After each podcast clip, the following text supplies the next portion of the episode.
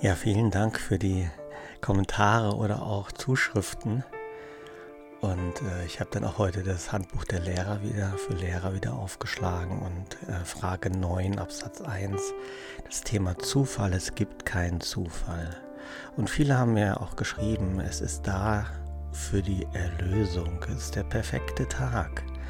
Oder im Podcast von Maria, von Bianca Casting, sie sagt, sprach heute von der Kathedrale. Und das, das Bild ist doch fantastisch. Ich stellte mir auf einmal vor, wie das, was ich vor mir sehe, war die Leinwand.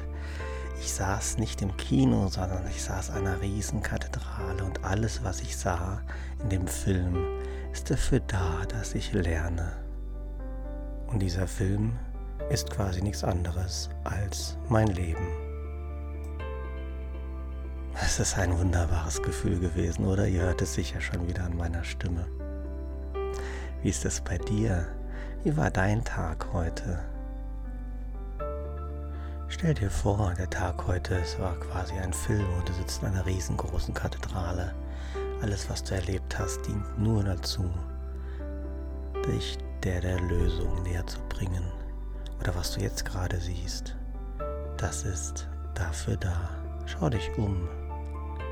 Vielleicht wirst du gerade wieder getriggert von der Unordnung oder Geflecht von deinem schönen, von deiner schönen Einrichtung.